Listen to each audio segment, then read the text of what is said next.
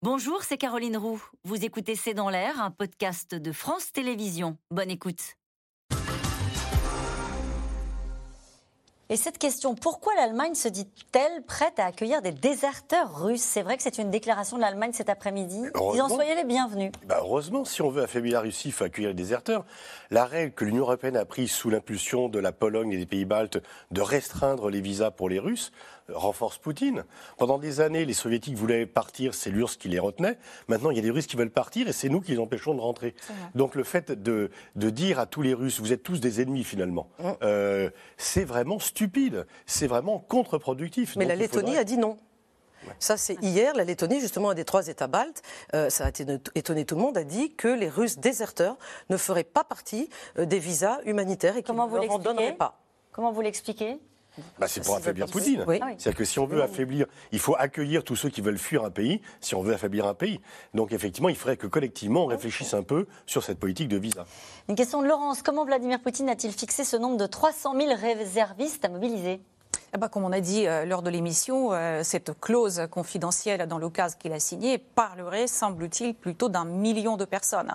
Et c'est euh, le ministre de la Défense, Sergei Shoigu, qui a donné ce chiffre-là. De quelle manière Là, à mon avis, à peu près à la louche.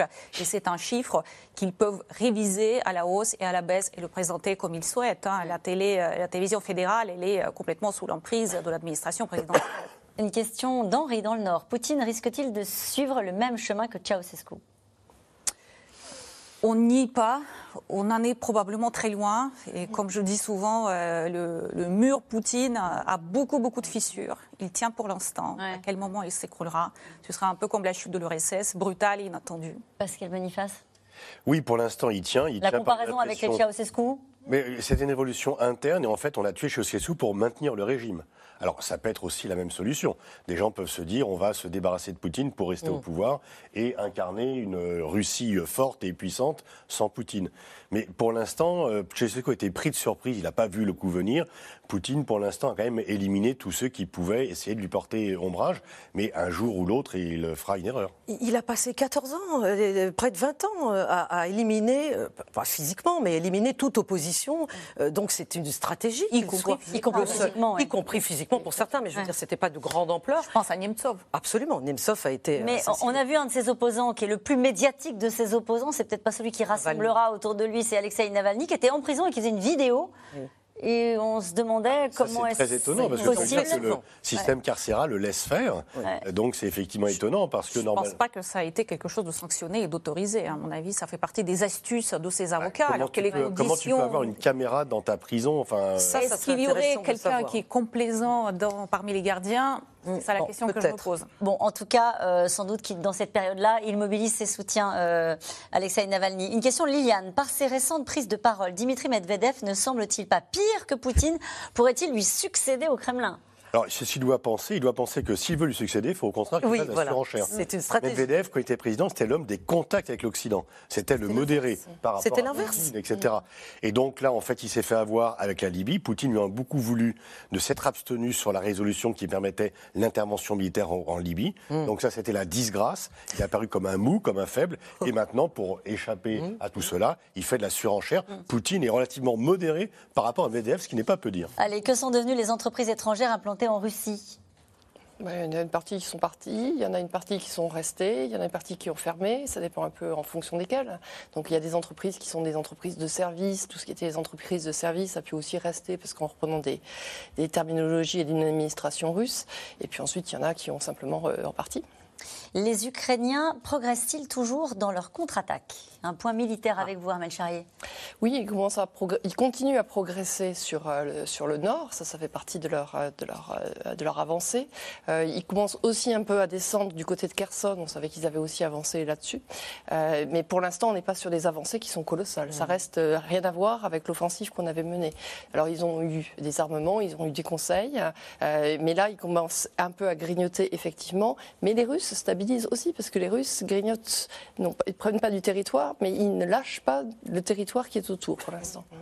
Comment le rouble peut-il être aussi fort? C'est un taux de change artificiel. Le rouble, très honnêtement, aujourd'hui, ce n'est pas une monnaie convertible. Hein. les, citoyens simples ne peuvent pas changer le rouble dans les bureaux de change au taux affiché. Ah oui. Mais la Chine, l'Inde et maintenant la Turquie achètent une partie de leur pétrole et gaz en roubles. la Turquie. Pour soutenir la monnaie? Euh, parce que c'est moins cher, ah c'est une demande euh, de, Moscou. Donc l'effet, c'est que ça soutient la monnaie, mhm. mais ils le font parce que c'est euh, effectivement une ristourne, mais qu'un pays comme la Turquie, membre de l'OTAN, accepte d'acheter en rouble une partie de son gaz et de son pétrole, c'est quand même assez significatif. Les oligarques n'auront-ils pas raison de Poutine? Euh, pour l'instant, ils ont aussi des problèmes, les oligarques. Parce ah qu'il y a quand même toute une série de, personnes qui ont été euh, défenestrées, euh, qui sont tombées. On a quand même un certain nombre de morts, là, assez récemment. Donc on voit qu'il y a des règlements de compte.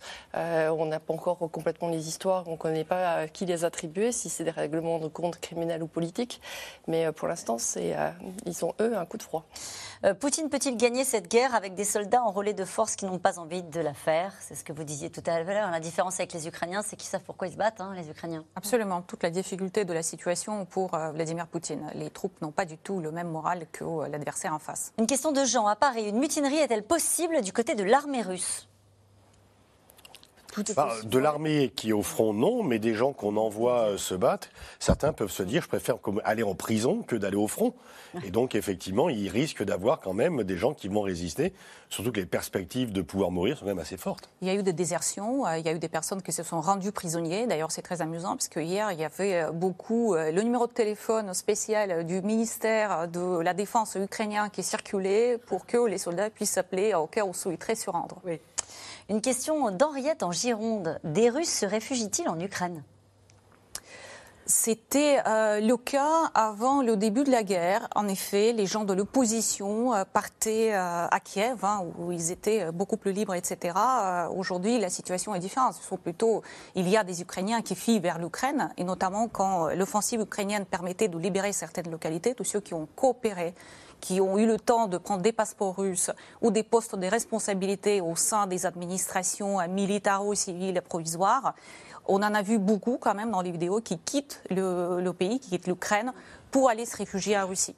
Notamment des journalistes. Il y a des journalistes d'opposition qui aujourd'hui travaillent depuis, mais, quel sera, un certain temps. Quel sera le principal pays d'accueil des Russes qui veulent partir? L'Allemagne. Ah oui. L'Allemagne, oui, mais à la frontière, euh, avant tous les pays où il n'y a pas de visa. Ouais. Les pays où il n'y a pas de visa. il y a des embouteillages aujourd'hui à la frontière entre la Russie et la Finlande. Euh, ne se fait-on pas de faux espoirs avec ces quelques manifestations, Pascal Boniface? Bah, Il ne faut pas penser que c'est gagné, mais en tout mm. cas, c'est un vrai problème pour Poutine. Merci à vous tous. C'est la fin de cette émission qui sera rediffusée ce soir à 23h45. C'était C'est dans l'air, un podcast de France Télévisions. Alors s'il vous a plu, n'hésitez pas à vous abonner. Vous pouvez également retrouver les replays de C'est dans l'air en vidéo sur France.tv.